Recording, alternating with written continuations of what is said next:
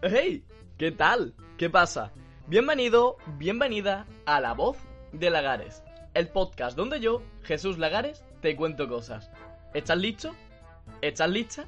Pues venga, que hoy vamos a cambiar tu vida. Antes de empezar el podcast, te pido perdón. Perdón por esta voz que te estoy regalando hoy. Estoy un poco enfermo y como puedes ver me ha atacado la garganta. Pero no por una enfermedad ni por un resfriado de mierda pienso fallar al podcast. Podcast que poquito a poquito y día tras día se hace mayor y ya lleva un año aquí, como hablamos en el capítulo anterior. Todavía no he decidido muy bien qué voy a hacer para mejorarlo, para darle novedad y todo eso. Sí, es verdad, tengo múltiples cosas en la cabeza. Especializarlo en un tema, traer a personas, realizar resúmenes, etcétera, etcétera. Supongo que esta semana lo organizaré todo y ya te iré comentando. Seguramente al final lo que haga sea poner diversas propuestas en marcha y vea cómo funciona cada una. Por lo pronto, vamos con el capítulo de hoy.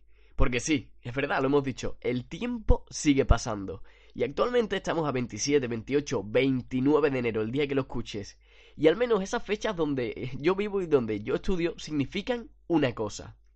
Exámenes del primer cuatrimestre de la universidad. Y no importa si no estás en la universidad y estás en bachillerato, educación secundaria o en cualquier lado. Los exámenes te van a tocar, estarán cerca o habrán pasado hace poco. Así que de cualquier forma, estés estudiando o no estés estudiando, quédate. Porque no solo este capítulo te va a encantar, sino que además te va a servir en tu vida diaria. Por lo general, dentro de nuestros años, dentro de nuestros 365, 366 días en este año 2020, tenemos una, dos, tres semanas incluso llena de exámenes. Y normalmente en medio de ella puede pasar que nos dé una nota que ya hicimos. Y como no nos esperábamos y nos da una bofetada de realidad, suspenso. Un suspenso que cae como una bomba, no ya porque sea una nota mala, sino porque ha caído cuando menos debería haber venido. Ese suspenso que hace que nos desmotivemos y que jodamos el resultado de los exámenes sobrantes. Y no solo eso, no, sino que todavía puede ser peor. Puede ser que ese examen que te den suspenso sea el que te preparaste a conciencia, o el que creías que te había salido mejor. Incluso de esos pocos exámenes que sales contento o contenta, y de repente ¡pam! Suspenso. Entonces piensas, coño, si este era el que mejor llevaba preparado, ¿Cómo me han tenido que salir los otros? Y ya en tu mente solo está eso de es que la carrera no es para mí, es que todo es muy difícil, ¿por qué tengo que estudiar esto si no me gusta? ¿No sirvo para estudiar? O empiezan los miedos y dices, mira, si este es el que más me he esforzado y ha salido así, voy a dejar los otros porque para perder el tiempo no estoy. ¿Tiene razón con este pensamiento? Pues como siempre, sí y no. Si quieres joderte la vida de una manera innecesaria, pues sí, llevas toda la razón.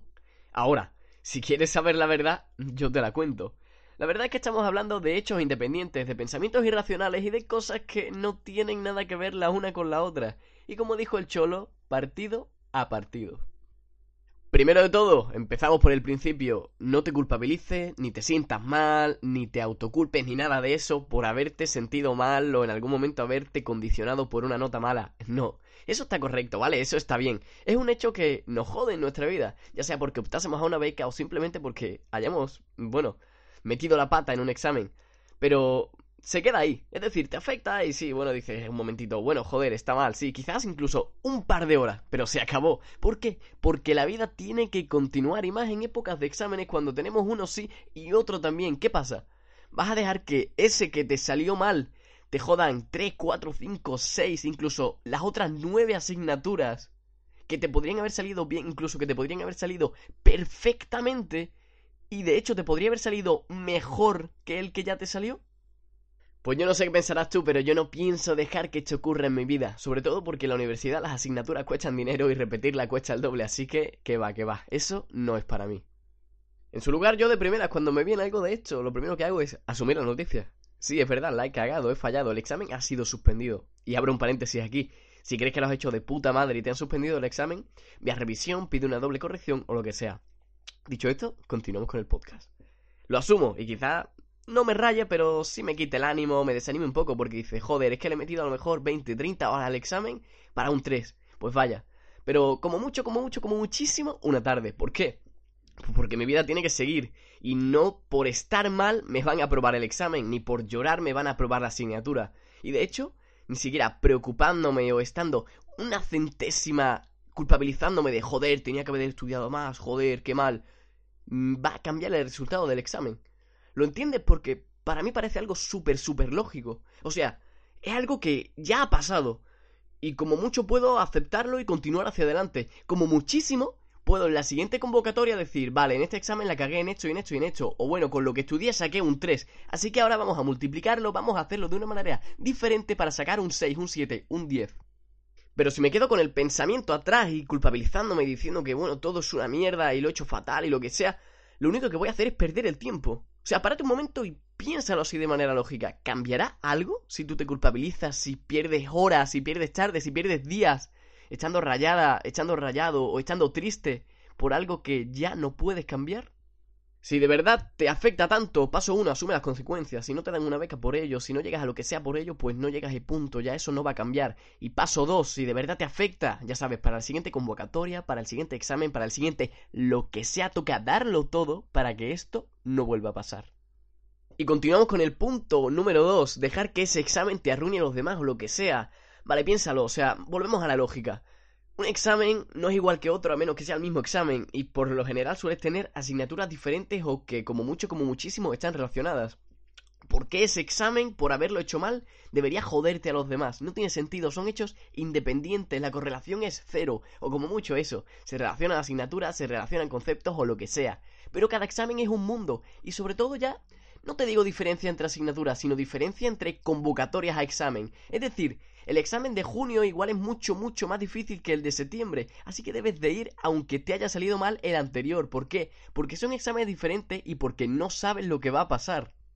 Y como siempre te he dicho, tú dominas tu vida, tu vida no te domina a ti, no puedes permitir que una mala nota, un fallo, lo que sea, permita que te joda los demás exámenes, porque entonces ese examen estaría pudiendo contigo y cómo va a poder con una persona como tú. Como mucho eso, 10 minutos mal, porque piénsalo, al fin y al cabo es lógica pura, o sea, te vas a pasar tiempo estando mal por algo que no va a cambiar, pues para eso prefiero pasarme el tiempo sonriendo o bueno, centrándome en el siguiente examen porque ese lo voy a probar sí o sí.